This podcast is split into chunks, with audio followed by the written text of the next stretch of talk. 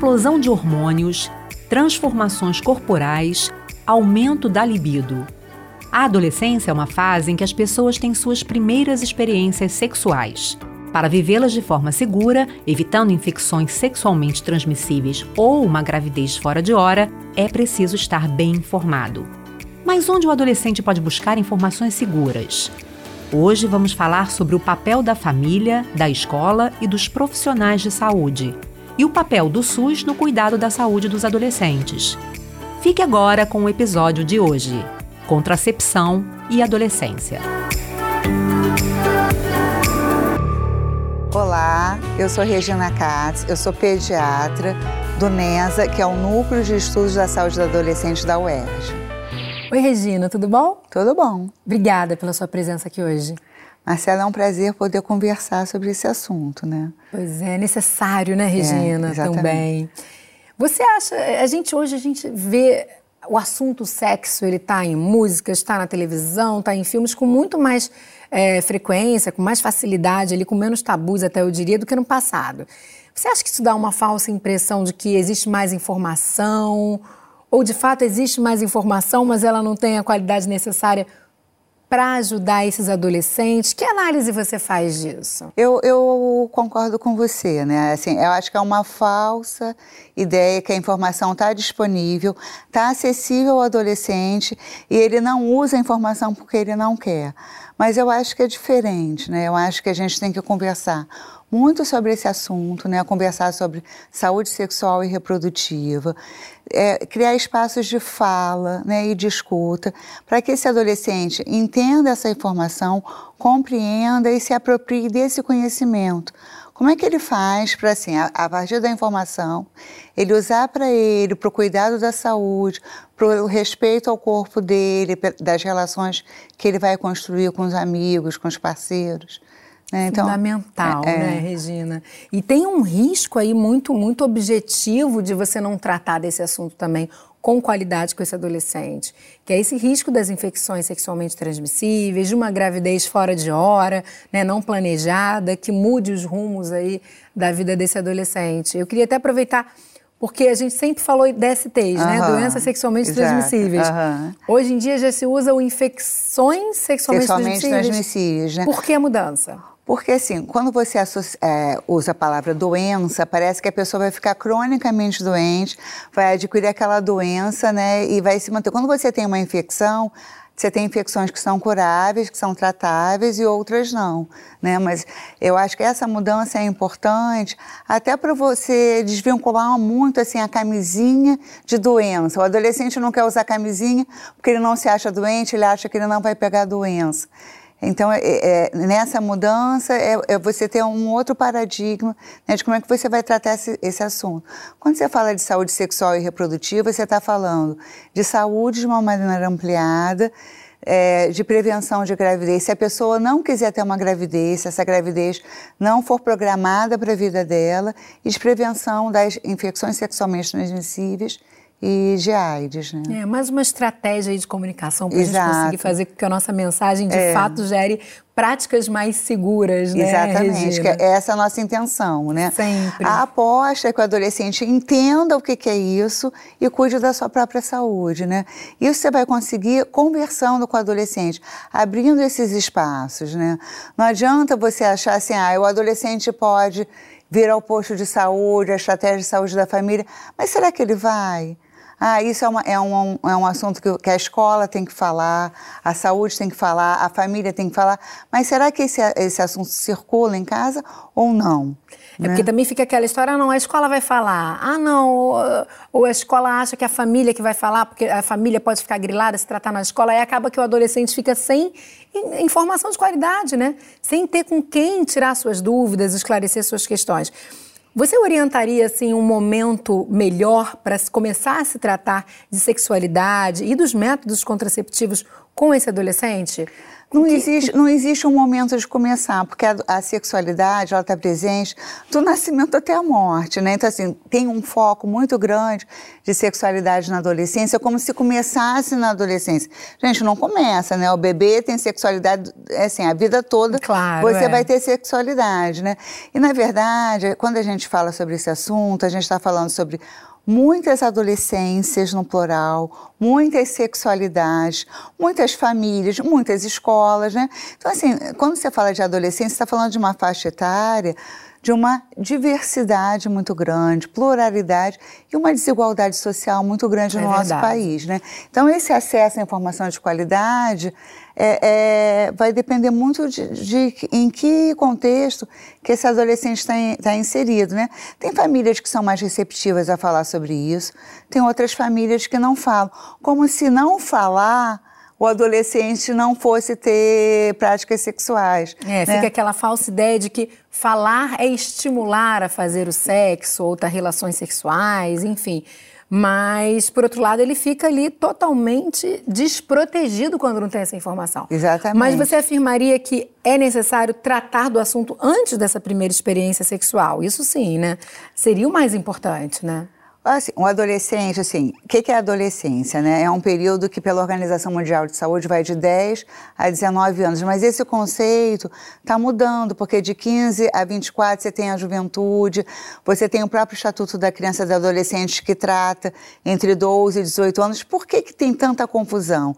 Porque se fala muito de adolescência, muito voltado para os aspectos biológicos, né? Os aspectos biológicos são os aspectos da puberdade. Então, quando, quando o adolescente está nesse processo da puberdade, já, assim, acho que você tem que aprofundar mais esse assunto, sim. Né? A gente foi gravar numa escola aqui no Rio de Janeiro, a Escola Municipal Ginásio Alexander Henrique Lax.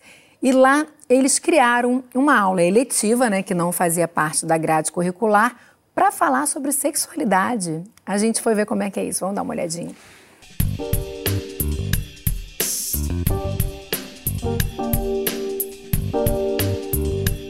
a necessidade deles de falar em sexo é muito grande.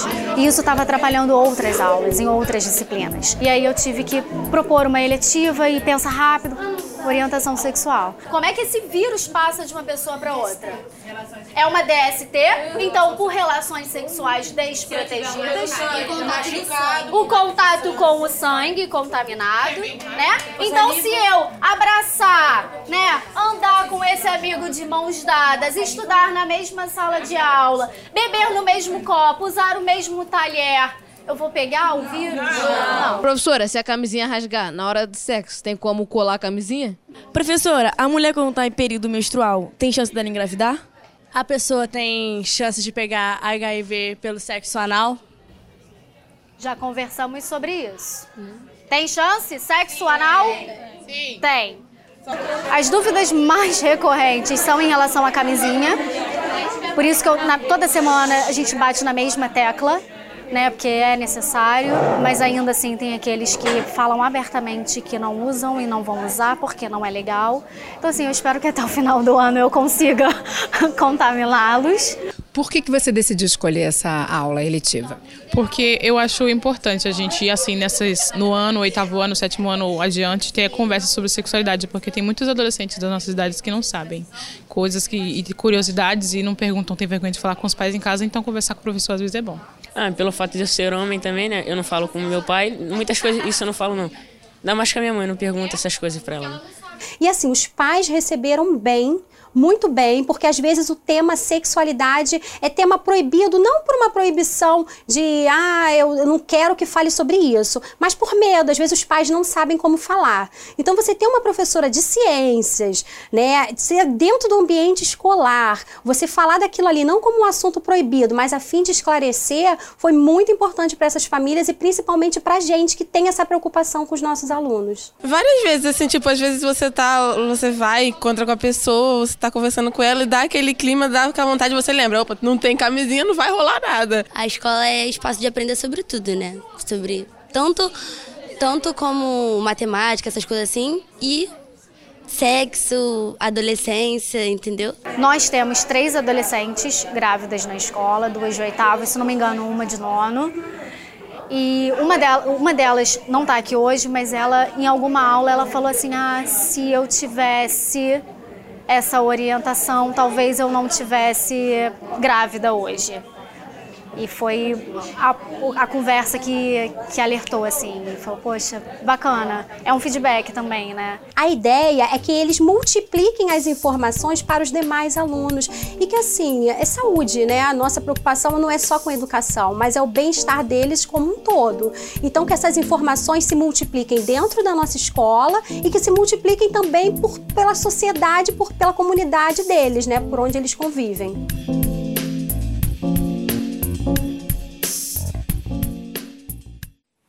Legal, né? Muito legal um espaço ali importante para eles irem tirando essas dúvidas, para aprenderem e viverem essa sexualidade de uma forma mais saudável. Exatamente. O que essa professora faz é uma prática muito comum com os jovens, né?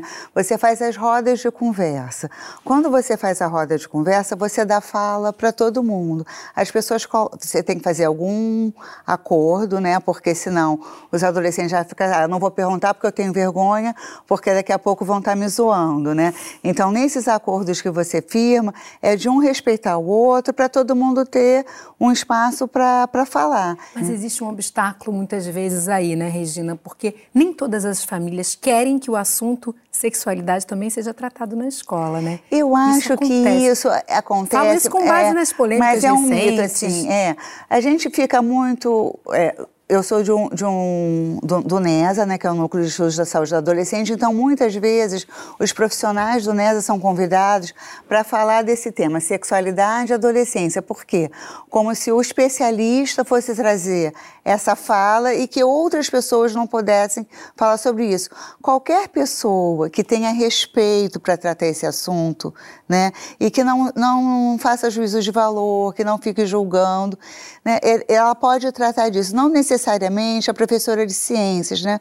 Porque isso tem que ser um tema transversal na escola, porque na escola, é, a escola é o lugar onde o adolescente passa a maior parte do tempo dele, né? E onde ele vai estar estabelecendo essas relações, tanto com os professores quanto com os colegas. Facilitar que a escola trate, não colocar obstáculos nesse caminho. O nosso papo está sendo ainda mais amplo, né? A gente não está falando só apenas dos métodos, mas dessa sexualidade nessa fase e de onde vêm essas informações, né, Regina?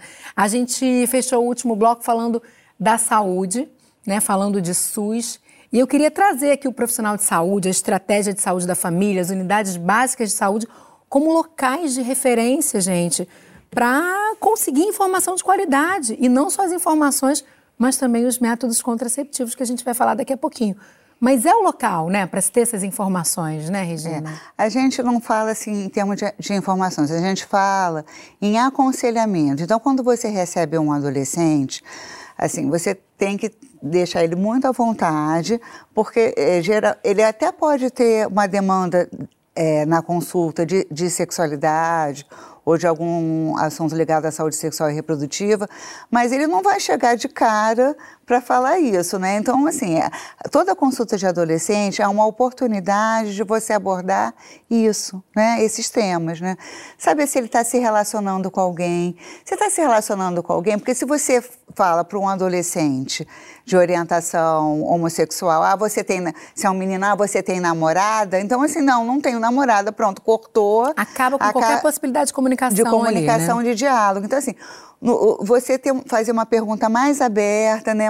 Você está se relacionando com alguém? Ah, eu tô. Ah, eu tenho um namorado, eu tenho uma namorada, né? E aí você poder falar um pouco sobre isso, ver se, se ele já está tendo relação sexual. Se ele não tiver ainda tido nenhum tipo de prática sexual, também é o momento de você falar, porque quanto mais cedo você falar, mesmo antes, você já pode indicar assim, ó, se você, se for uma menina, se você for ter uma relação sexual, tem que pensar sempre na dupla proteção, né? O que é a dupla proteção? É o anticoncepcional e a camisinha feminina ou masculina. Então, quando você fala antes, quando ele vai ter a primeira relação sexual, ele já está é, protegido tanto de IST, com o uso do preservativo, quanto de uma, de uma possível gravidez, se for uma menina. E também, assim, implicar os meninos nesse cuidado, né? Um cuidado com ele, né? O menino ele é fértil todos os dias. Se ele ejaculou, ele vai poder, ele tem a possibilidade de engravidar alguém, né? É, se ele tem uma relação heterossexual.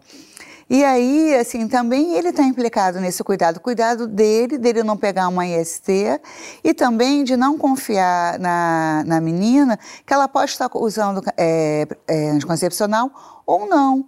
Então, assim. É, ele também é responsável ele por uma também é gravidez fora de hora. Né? É, ele também é responsável, né? Regina, mostra pra gente essas cadernetas que você trouxe. Elas estão disponíveis nas unidades básicas é. de saúde, né? A caderneta do adolescente você tem tanto para menina quanto para menino, né? E você tem várias informações de cuidado, de saúde. Isso, você Regina. tem a parte de, do desenvolvimento puberal, até para você entender em que momento da, do desenvolvimento puberal o adolescente já vai é, ser fértil. Né? Mas então, essas cadernetas é, são para o adolescente. E como é que eles têm acesso? Eles podem chegar no posto de saúde e pedir uma caderneta do é, adolescente? Na consulta do adolescente, você sempre disponibiliza a, a caderneta.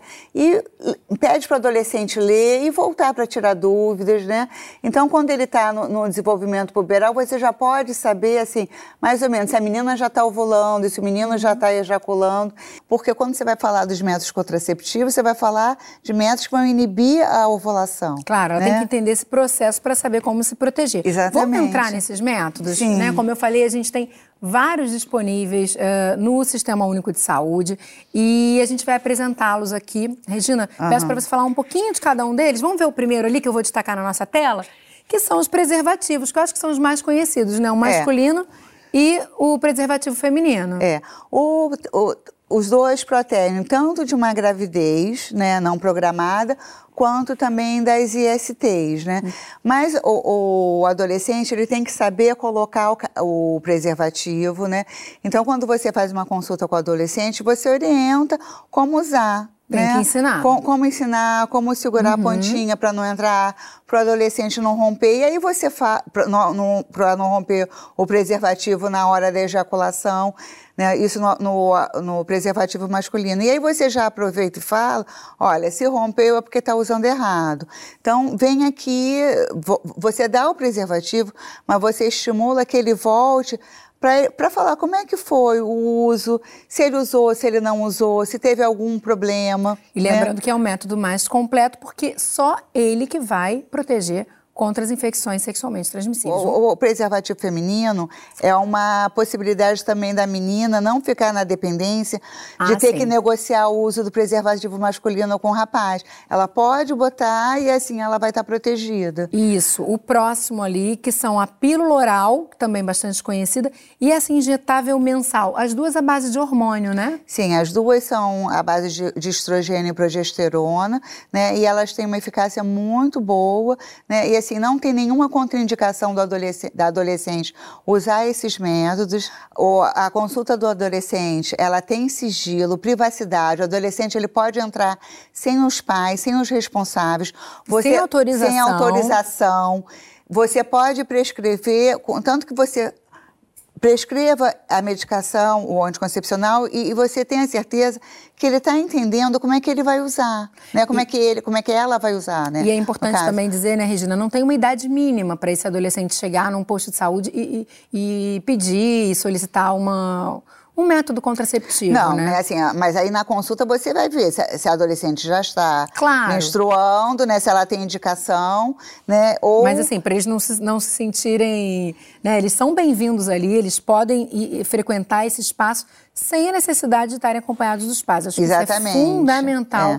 que e, se e você isso e você prescrever o profissional prescrever é, o anticoncepcional para para adolescente é, é respaldado tanto pelo Código de Ética Médica pelo Estatuto da Criança e do Adolescente, pelo, pelo marco teórico. Então, assim, não tem não, não prescrever, né? Mas muitos, muitos profissionais acabam não prescrevendo por questões éticas e por próprio desconhecimento.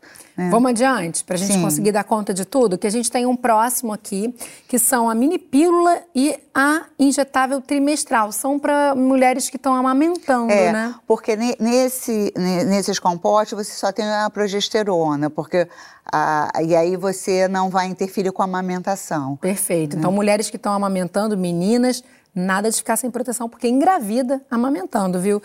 Uh, depois a gente tem o DIL e o diafragma, também ainda bastante usados, né? O DIL até seria um método indicado para adolescente, porque muitas adolescentes têm relações esporádicas, uhum. a não ser que ela tenha um namorado, um parceiro fixo.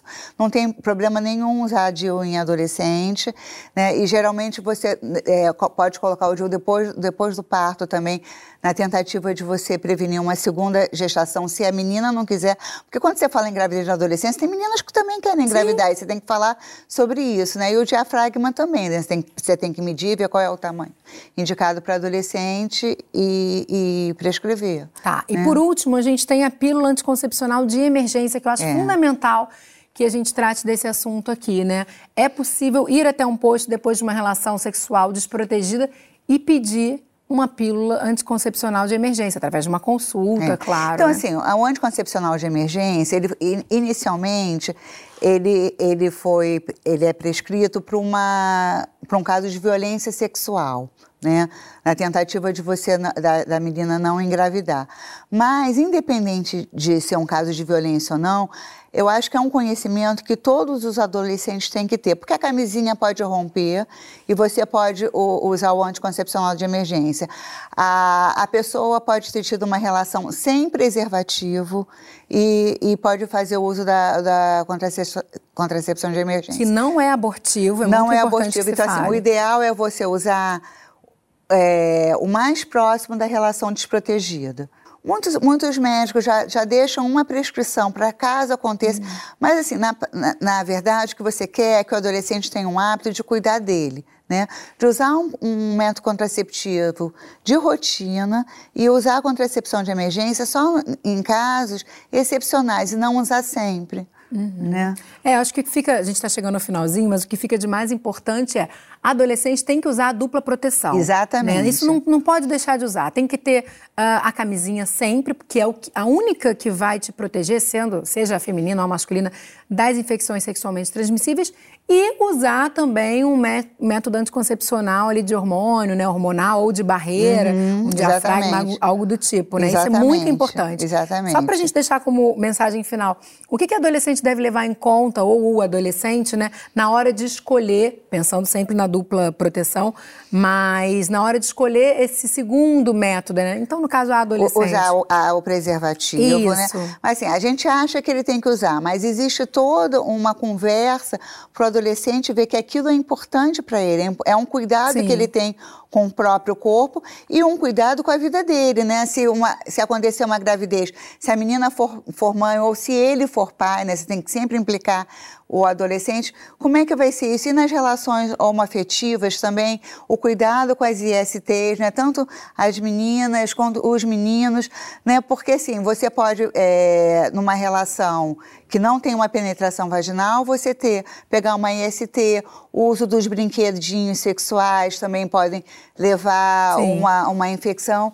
E é, é muito importante, assim, ele ter um, uma conversa para ele estar informado e saber é, qual o método que ele vai escolher. O que, que é melhor para ela? É usar o anticoncepcional oral todo dia? Ela vai ter aquele compromisso com ela mesma? É, vai colocar no rotina. celular que, o, o, alarme para colocar? Ou é melhor usar o, o, anticoncepcional injetável, né? Que aí menstruou, vai, é, usou. Mas aí também tem que ter acesso a um serviço de saúde que aplique. Uhum. Muitos, muitas farmácias não querem aplicar porque são, são adolescentes, são jovens. Né? Então, assim, tem uma série de questões que ela vai poder conversar com um profissional de saúde. Para juntos pra, eles pra decidirem, junto decidir, né? né? O que, que é melhor. É, né? O importante é o adolescente não cair nesse limbo ali, que às vezes passa ali da fase da infância e fica sem médico, mas o próprio pediatra pode atender o adolescente, né? Até os 19 anos é o médico que atende. Exato. É, o importante é não ficar uh, afastado dos serviços de saúde, a escola também fazendo seu papel e a família também, né? A gente tem aí esses três uh, personagens, atores fundamentais para que esse adolescente passe por essa fase da adolescência de forma protegida. Regina, muito obrigada Nada. pela sua participação hoje, pelas suas informações. É bastante assunto, é, eu sei que é, é muito é. importante, mas a gente acho que passou pelos principais aqui. Tá obrigada, certo. até uma próxima. Até uma próxima. O programa de hoje fica por aqui. Eu encontro você no próximo Ligado em Saúde. Tchau, tchau.